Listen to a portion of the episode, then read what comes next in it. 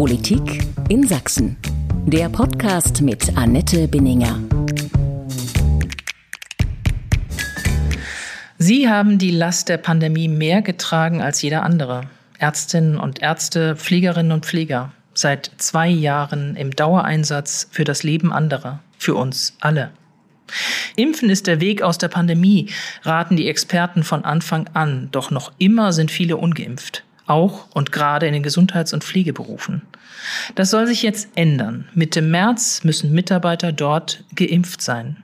Doch in manchen Einrichtungen sind fast ein Drittel der Mitarbeiter bisher gar nicht geimpft. Wie soll das also gehen? Ich bin Annette Binninger, Politikchefin von sächsische.de und Sächsischer Zeitung. Herzlich willkommen zu einer neuen Folge meines Podcasts Politik in Sachsen. Tja, wie soll das gehen mit der Pflegeimpfpflicht? Darüber möchte ich mit meinem heutigen Gast sprechen, dem Chef der Diakonie Sachsen, Dietrich Bauer.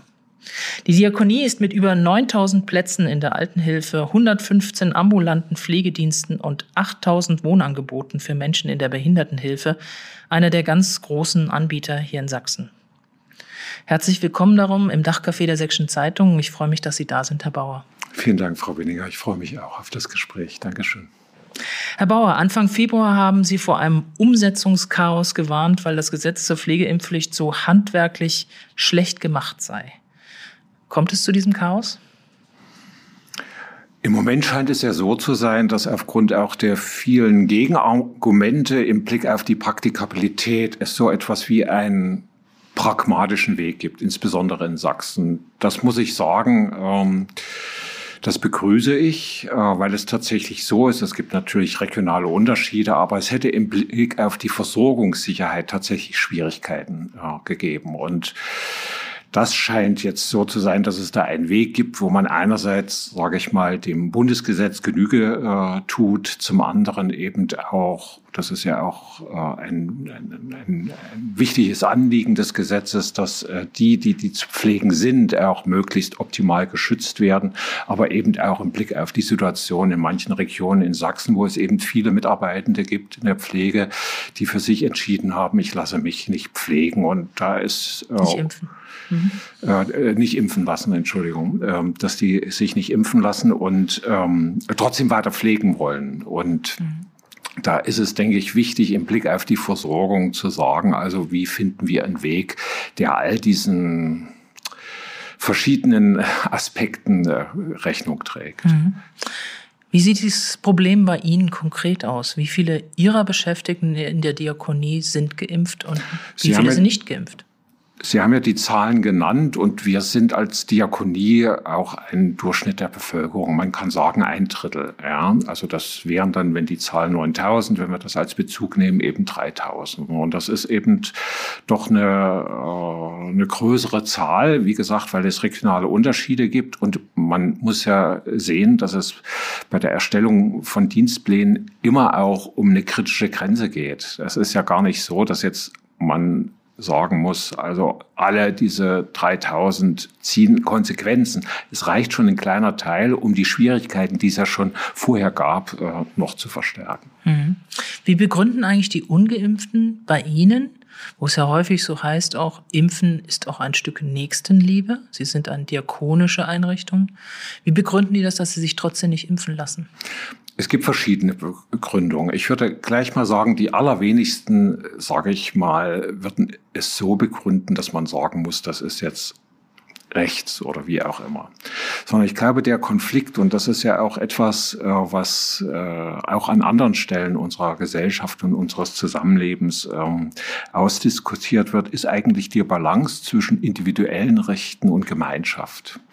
Das ist, glaube ich, etwas, wo wir, wir leben ja in einer Gesellschaft, wo es wie noch nie möglich war, Freiheiten zu leben. Und das auszubalancieren mit den Notwendigkeiten, auch gerade in einer Krise, im Blick auf die Gemeinschaft, das ist, glaube ich, der Konflikt, der dahinter steht. Und der wird natürlich auch in der Diakonie ähm, äh, diskutiert. Was sind äh, die Argumente das sind die Bekannten. Also es geht um die Unversehrtheit des eigenen Körpers. Ähm, es geht darum, dass die Nebenfolgen äh, nicht ganz klar sind. Da haben wir in den letzten Tagen ja auch eine Diskussion, die wieder an der Stelle ähm, Fahrt aufgenommen hat. Das sind, das sind diese Gründe. Ne? Und die muss man glaube ich, auch wirklich ernst nehmen. Man muss da im Gespräch sein, aber das macht die Schwierigkeit der Lage aus. Und auf der anderen Seite ist es ja so, es gibt eben doch eine Mehrzahl, auch in der Diakonie, die sich manchmal gegen das eigene Körperempfinden doch haben impfen lassen. Und die, die muss man ja auch würdigen. Und da muss man sagen, aus meiner Sicht, das ist ein angemessener Schritt gewesen. Überhaupt finde ich, dass ja die Schwierigkeit, also gerade konkret vor Ort ist, wie man Geimpfte und Ungeimpfte in einem Team zusammenhält. Das wollte ich Sie gerade fragen. Wie gehen eigentlich die Geimpften mit den Ungeimpften um? Gibt es da auch Spannungen? Gibt es da auch äh, Wut? Gibt es da auch jetzt, dass man sagt, ich habe mich impfen lassen, obwohl ich es eigentlich nicht wollte, weil das jetzt kommt? Und dann gibt es immer noch welche, die machen das nicht. Wie, was erleben Sie, was hören Sie da aus Ihren Einrichtungen? Also ich glaube, dass äh, tatsächlich die Teams bemüht sind, gut miteinander zusammenzuarbeiten. Das ist der allererste Satz und das ist auch notwendig und das geht auch nicht anders. Und man hat ja auch über Jahre äh, gemeinsame Erfahrungen. Aber tatsächlich so, äh, als Theologe sage ich ja gerne, der, der Teufel steckt im Detail. Wenn es eng wird im Blick auf die Besetzung von Diensten, jemand in Quarantäne ist, weil er sich nicht geimpft hat, dann fällt natürlich ab und an der Satz, warum hast du dich nicht impfen lassen? Und ich, der mich habe impfen lassen, muss jetzt für dich einstehen, obwohl ich möglicherweise auch kleine Kinder zu Hause habe und das auch nicht ganz so einfach mit meinem Ehepartner äh, in die Reihe kriege. Also insofern gibt es da schon tatsächlich Spannung, das muss man sagen. Und das ist eine große Kunst der Dienstleistung, Dienstleitungen, das auch äh, aus, auszubalancieren. Da habe ich auch äh, Hochachtung, bin ich da auch sehr dankbar. Denn im Grunde genommen ist das ja eine ganz wesentliche Voraussetzung für eine gute Arbeit, dass man sich als Team gut versteht. Aber da ist wirklich äh, Spannung drin. Finden Sie es eigentlich ungerecht, dass jetzt ausgerechnet die Menschen in den Gesundheits- und Pflegeberufen wieder herangezogen werden zu, die, zu der Impfpflicht, die schon in den vergangenen zwei Jahren eigentlich die Hauptlast in der Pandemie getragen haben? Auch das ist ja durchaus zu hören. Also natürlich ist der Begriff der Ungerechtigkeit beziehungsweise der Gerechtigkeit hat ja verschiedene Aspekte. Ne? Also ich denke mal, ähm, also die, die sich nicht impfen lassen wollen, die argumentieren ja auch gerne damit, äh, dass diejenigen, die sie pflegen sollen, auch nicht geimpft sind oder sich nicht impfen lassen müssen. Und das ist wirklich ein Aspekt, den muss man meiner Ansicht nach betrachten, zumal aus meiner Sicht es immer ein Zusammenhang zwischen sektoraler, also einrichtungsbezogener Impfpflicht und der allgemeinen Impfpflicht ist. Man kann die allgemeine Impfpflicht ja ganz verschieden äh, ausgestalten, das wird auch diskutiert.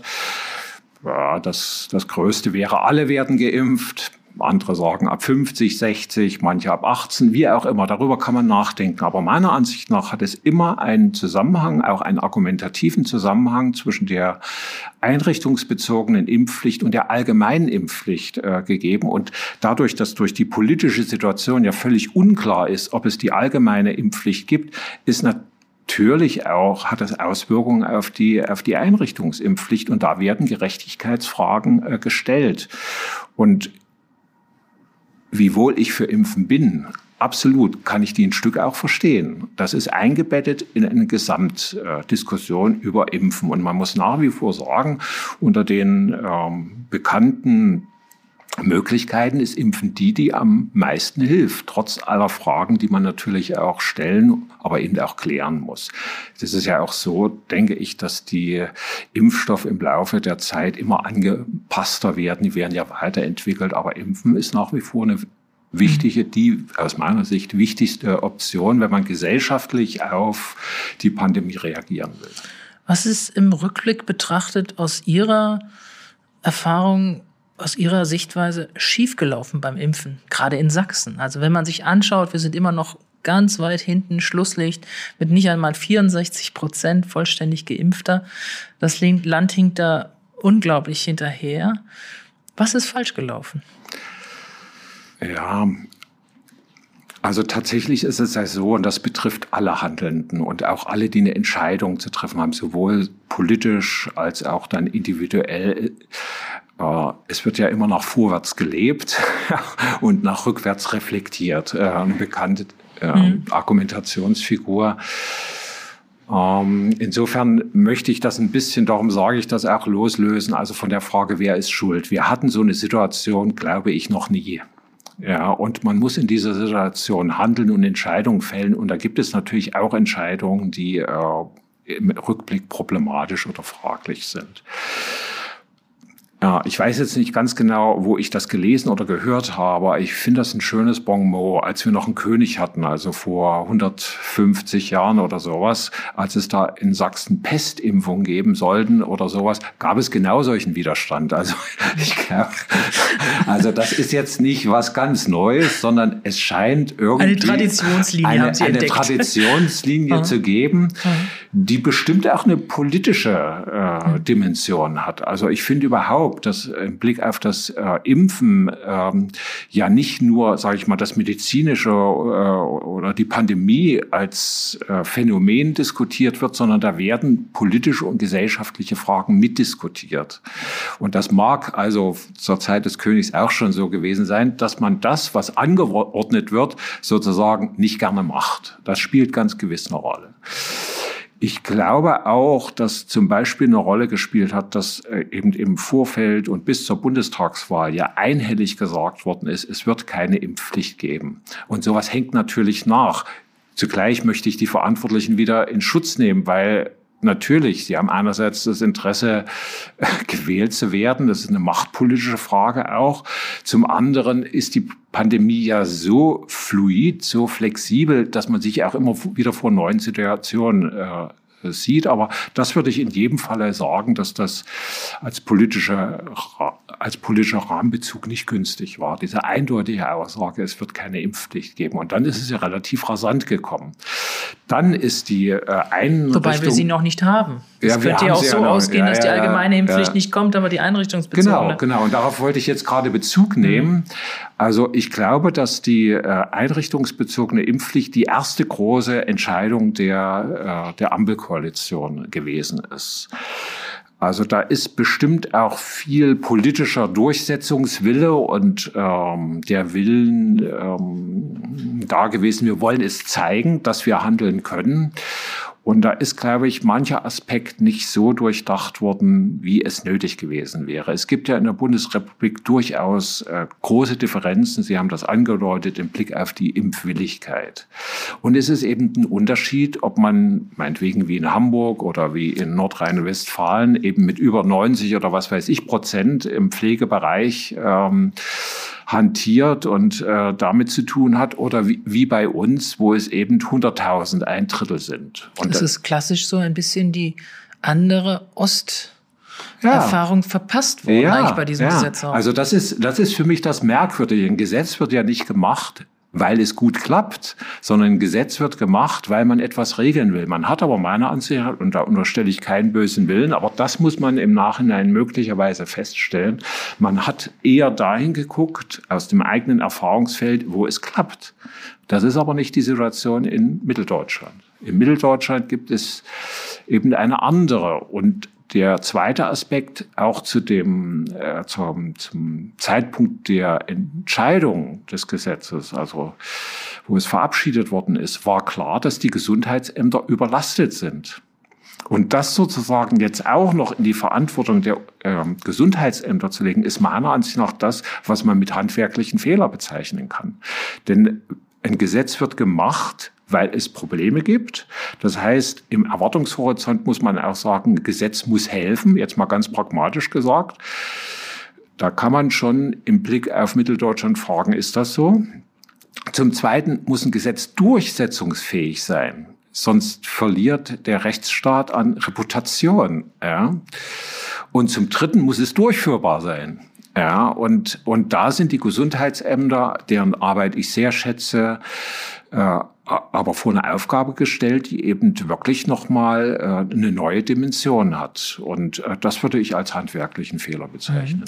Ich kann mich nicht erinnern ähm, an ein Gesetzesvorhaben, was sozusagen wenige Wochen bevor es in Kraft tritt, eigentlich eine Unklarheit auf allen Umsetzungshierarchieebenen besteht, was da kommt und wie es kommen soll. Ähm, man hat jetzt äh, aus dem Sozialministerium hier in Dresden am vergangenen Freitag erstmal ein paar Vollzugshinweise bekommen, ähm, die ja eigentlich sehr, sehr dürftig ausfallen, wenn man sich das genauer anguckt.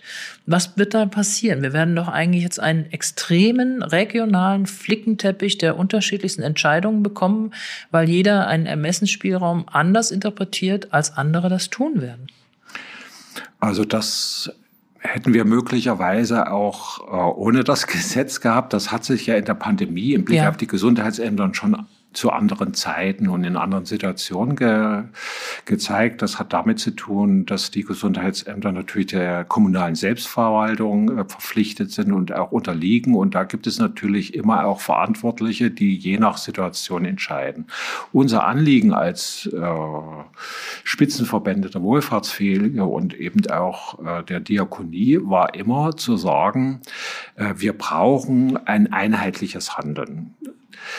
Und das muss sichergestellt werden. Das ist auch unsere Erwartung an das Sozialministerium. Da hat es dann auch wie soll ich sagen, die Zusage gegeben, das durch Erlass äh, herstellen zu wollen. Und das ist dann immer weiter durch die Diskussion und eben, weil der Teufel im Detail steckt, nach hinten geschoben worden. Ja. Ich denke tatsächlich auch, jetzt muss man sagen, äh, also wenn es jemand gäbe, und möglicherweise hat es solche Gedanken auch gegeben, dass das Bundesgesetz äh, abgeschafft wird, das halte ich für irrig. Ja. Ähm, dort, wo es eben auch holbert, äh, ist der Übergang sozusagen von der grundsätzlichen Verantwortung des Bundes im Blick auf die Länder. Ja, das ist eben ein, ein Bruch und und je nach Situation und dann eben Mitteldeutschland und Sachsen in besonderer Weise.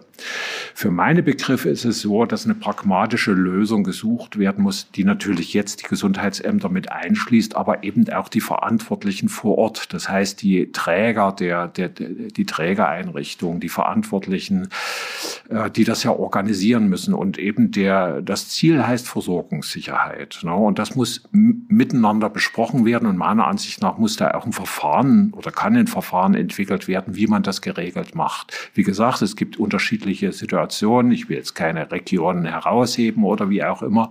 Aber es ist an manchen Stellen scheint es kein Problem zu sein für manche Einrichtungen. In anderen eben wieder stärker. Und da muss man vor vor Ort eine Lösung finden, weil es einerseits eben ähm, ja, dem Gesetz muss ja Genüge getragen werden. Das Gesetz hat den Willen zu sagen, es sollen nur Geimpfte arbeiten. Wo das möglich ist, alles in Ordnung. Wo es allerdings Versorgungsschwierigkeiten gibt, äh, da muss meiner Ansicht nach genau hingeguckt werden. Und dann ist es außerdem auch noch ein rechtsstaatliches Verfahren, also mit Einspruchsrecht und so weiter, obwohl das keine äh, aufschiebende Wirkung hat. Aber es ist eben relativ komplex. Aber ich sehe es nicht äh, anders, als dass ähm, vor Ort das das mit Augenmaß äh, im Blick auf die verschiedenen Zielsetzungen äh, geregelt werden muss. Mhm. Kann, können, haben Sie schon einen Überblick, wie viele Mitarbeiter von der Diakonie sagen, dann gehe ich weg oder sind schon weggegangen? Also das lässt sich relativ äh, schwer sagen, aber wir rechnen damit, dass von dem ein Drittel nochmal 10 bis 20 Prozent wirklich Konsequenzen ziehen. Und ja. ganz aufhören oder woanders hingehen? Woanders es hingehen. Ja keine Wahl eigentlich. Woanders. Ja, gut.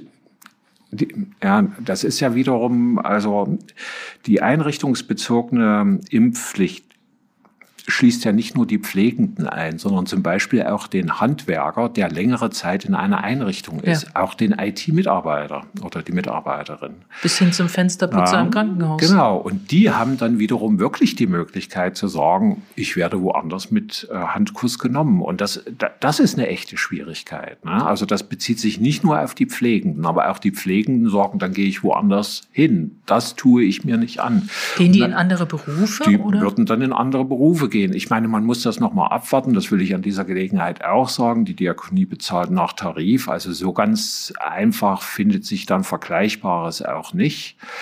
Ja, also äh, insofern muss man das mal abwarten, aber den Willen spürt man. Das muss man auch akzeptieren. Da ist auch eine Ernsthaftigkeit dahinter die bei manchen eben sogar sagt, ich nehme Nachteile sozusagen beruflicher Art äh, in Kauf, aber ich möchte mich nicht impfen lassen. Das Problem ist nur noch ein viel weiteres. Wir haben so sogar jetzt schon ein, Fachkräftemangel.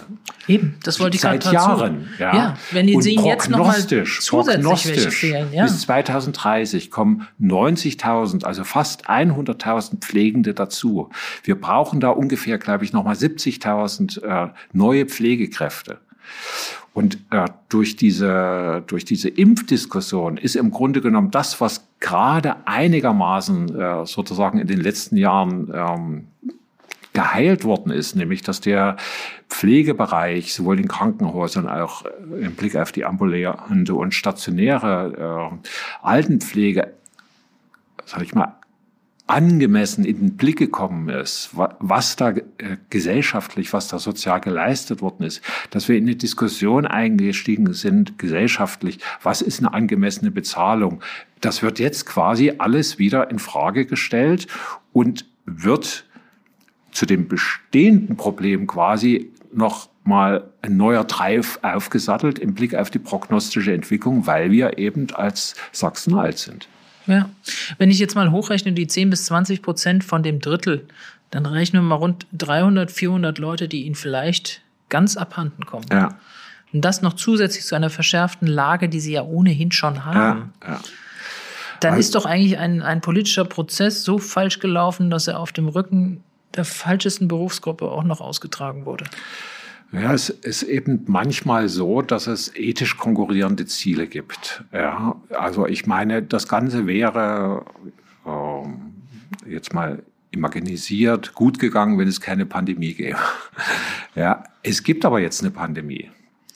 Und äh, das ethische Ziel, dass man möglichst die zu pflegen, die Menschen, die sich den, den, den, ja, der Pflege anvertrauen, der Diakonie, anderen, ähm, das ist ja auch das ist in Ordnung. Ja, aber es, es, es konkurriert eben mit dem anderen, dass die, die jetzt da sind, auch äh, ja, dass die Versorgung gesichert ist. Und dann kommt eben die Perspektive auf die Zukunft.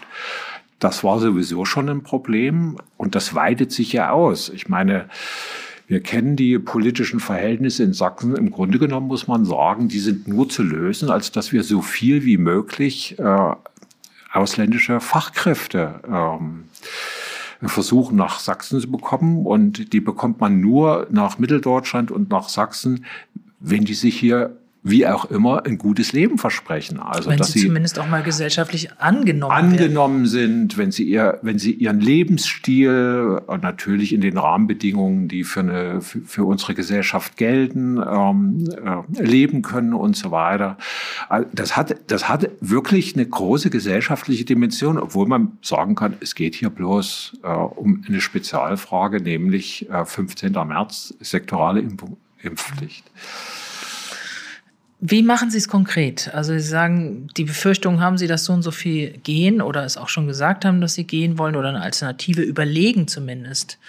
Ähm, wie läuft es jetzt konkret in Einrichtungen bei Ihnen ab? Werden da Einzelgespräche geführt? Wird da auch noch versucht, Menschen von Impfungen zu überzeugen? Wie kann ich mir das vorstellen? Es wird nach wie vor versucht, dass Menschen also dafür gewonnen werden, sich zu impfen, zumal es ja auch also neue Impfstoffe gibt, sogenannte äh, Totimpfstoff und so weiter. Kein schöner Name. Der leider aber auch erst in einer Woche vielleicht verfügbar ja, genau. ist. Ja. ja. Ich weiß auch nicht, wer sich damit impfen lässt. Das ist ja auch völlig offen, weil zum Beispiel die, die von der Unversehrtheit ihres Körpers ausgehen, da treffen ja genau dieselben Argumente äh, äh, zu. Ne? Also insofern weiß ich nicht, aber es ist eben eine Möglichkeit. Es werden natürlich Gespräche geführt. Es, ähm, es, es wird darauf hingewiesen oder es wird in, äh, den, in, den, in die Überlegung mit einbezogen, dass ja die sektorale Impfpflicht nur bis zum 31.12. gilt. Das ist ja auch was ganz äh, Eigenartiges. Da ne? könnte es ja auch sein, dass man an vielen Stellen versucht, sich so ein bisschen da durchzumogeln naja, durch Verfahrensdauern und Anhörungslängen. Ja, mogeln will ich nicht sagen, aber dass man das eben in die Gestaltungsmöglichkeiten mit einbezieht, ne? eine Kurve äh, fährt oder, oder wie auch immer, ne? weil eben auch wirklich die Einrichtungen ja das Interesse haben, ihre Leute zu halten. Aber es gibt ja ganz klare Sanktionsmöglichkeiten auch in diesen Vollzugshinweisen. Betretungsverbot, genau. Beschäftigungsverbot. Genau.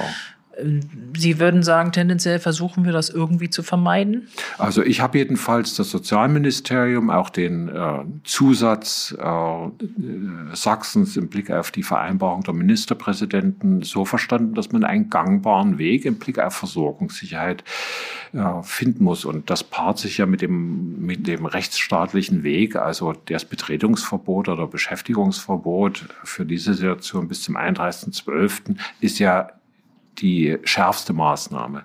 Und da gilt das, äh, das Prinzip der Verhältnismäßigkeit. Es muss geprüft werden, es muss nochmal rückgefragt werden, willst du dich wirklich nicht impfen lassen? Ja, und so weiter und so weiter. Und das muss dann eben vor Ort, das versuchte ich vorhin zu sagen, geguckt werden, was bedeutet denn das dann konkret? Und am Ende muss man tatsächlich sagen, dass es äh, die Möglichkeit gibt, dass dann ungeimpfte äh, trotzdem tätig sind, obwohl der Rechtsweg bestritten ist, um die Versorgungssicherheit aufrechtzuerhalten. Das heißt aber dann wiederum, dass alle anderen Hygienemaßnahmen natürlich mit einer besonders großen Verantwortlichkeit äh, dann in Betracht gezogen und praktiziert werden müssen. Mhm. Versorgungssicherheit ist ein Punkt. Glauben Sie, dass Sie die, Sie müssen sie erhalten, ist völlig klar. Aber um welchen Preis am Ende erhalten haben?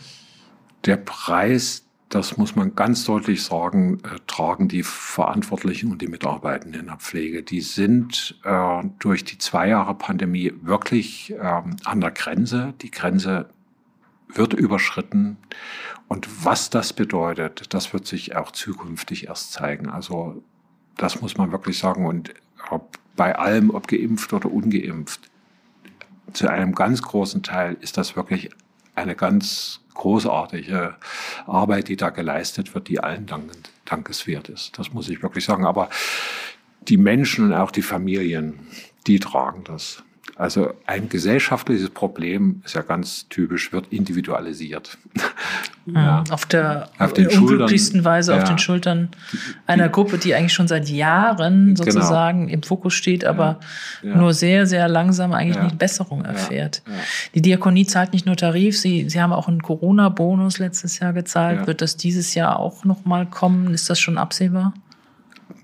Also das ist im Moment nicht ausdiskutiert, würde ich sagen. Ne? Also ich glaube auch, dass Geld nicht das der Punkt ist. Also das ist natürlich immer ein wichtiger Punkt, aber es geht wirklich um die Rahmenbedingungen. Es geht darum auch, sage ich mal, dass die Arbeit äh, vernünftig gestaltet werden kann, dass die Grenzen eingehalten werden, dass es möglicherweise bei, wenn Grenzen überschritten wird, da auch eine Bekleidung gibt, ja, supervisorisch oder oder wie auch immer. Das sind wichtig glaube ich, genauso wichtige Maßnahmen, die auch notwendig sind. Ne? Denn also, ich will jetzt nicht sagen, dass es aber man kennt das bei, bei, bei Burnout. Äh, das ist etwas, wenn das dann einmal eingetreten ist, das geht nicht von alleine weg, sondern das muss man eben begleiten. Und ich glaube, das ist genauso im Blick auf die Pfleger und Pflegerinnen in den verschiedenen Bereichen. Mhm.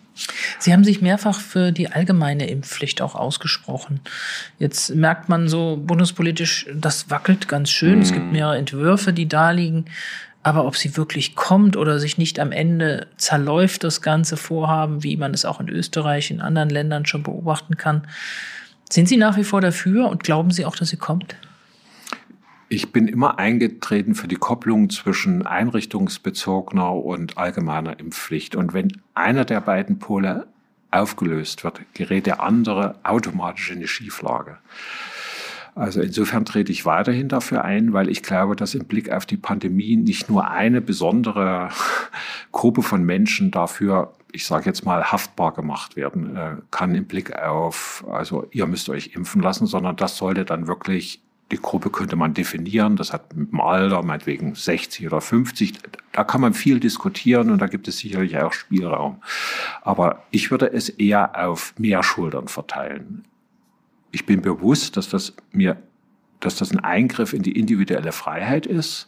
Aber ich glaube, das ist eine Abwägung der Güter. Und im Blick auf äh, unser Zusammenleben auf die Spaltungstendenzen im Blick auf Gerechtigkeitsfragen, aber auch solche Dinge wie äh, das gesellschaftliche, das kulturelle, das wirtschaftliche Leben muss auch funktionieren, bin ich nach wie vor dafür. Mir wäre es lieb gewesen, wenn es äh, einen zeitlich deutlichen Zusammenhang gegeben hätte. Wenn Sie mich jetzt fragen, kommt sie das ist für mich im Moment unlesbar, sozusagen politisch.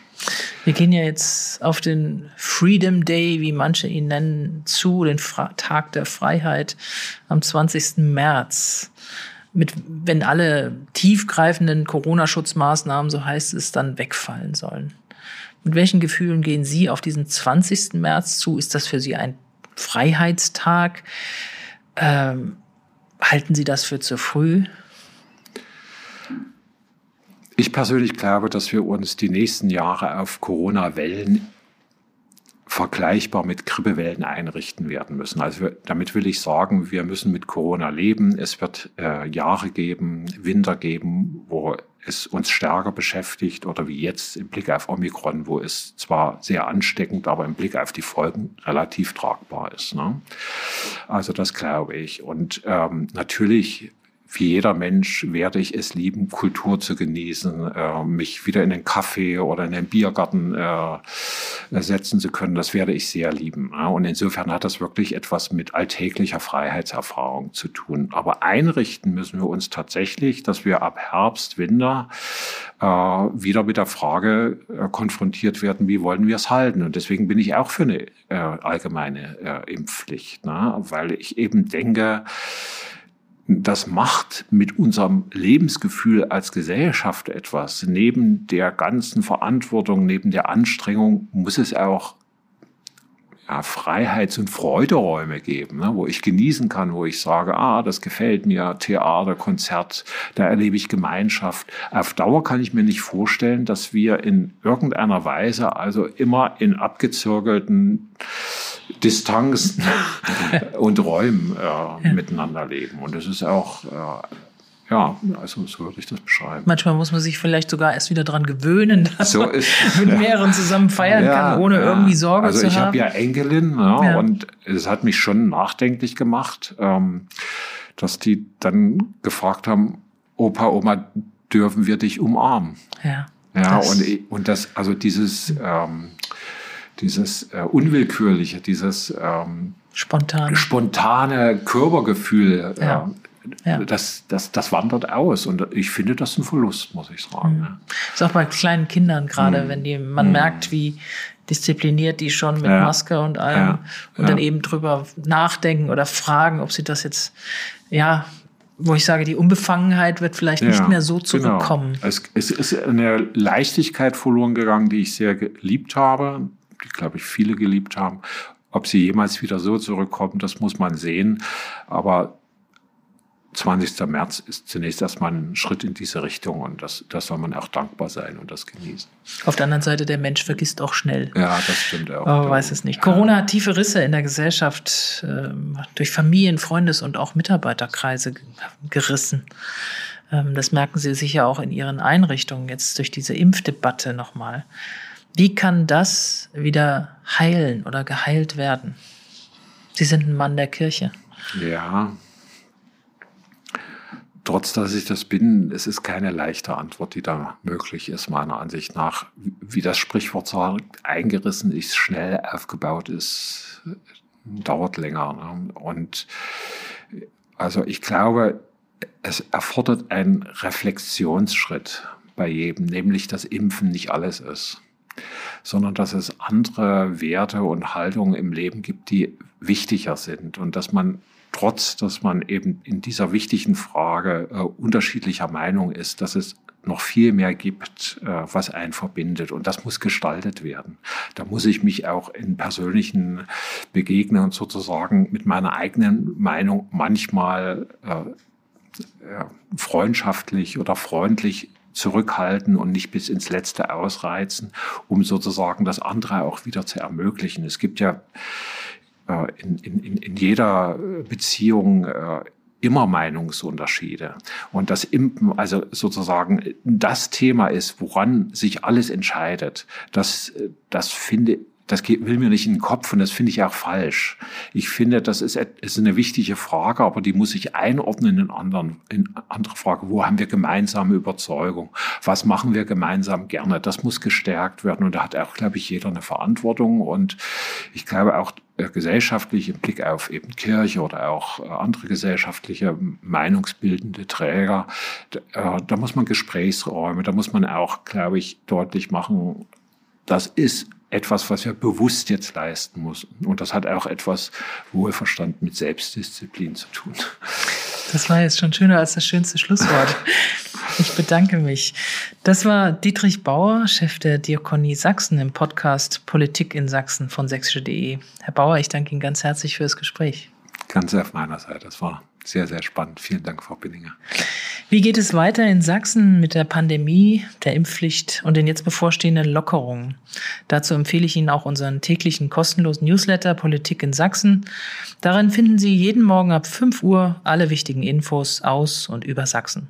Bleiben Sie gut informiert und vor allem bleiben Sie gesund. Wir hören uns wieder. Bis dahin herzlichst Annette Binninger.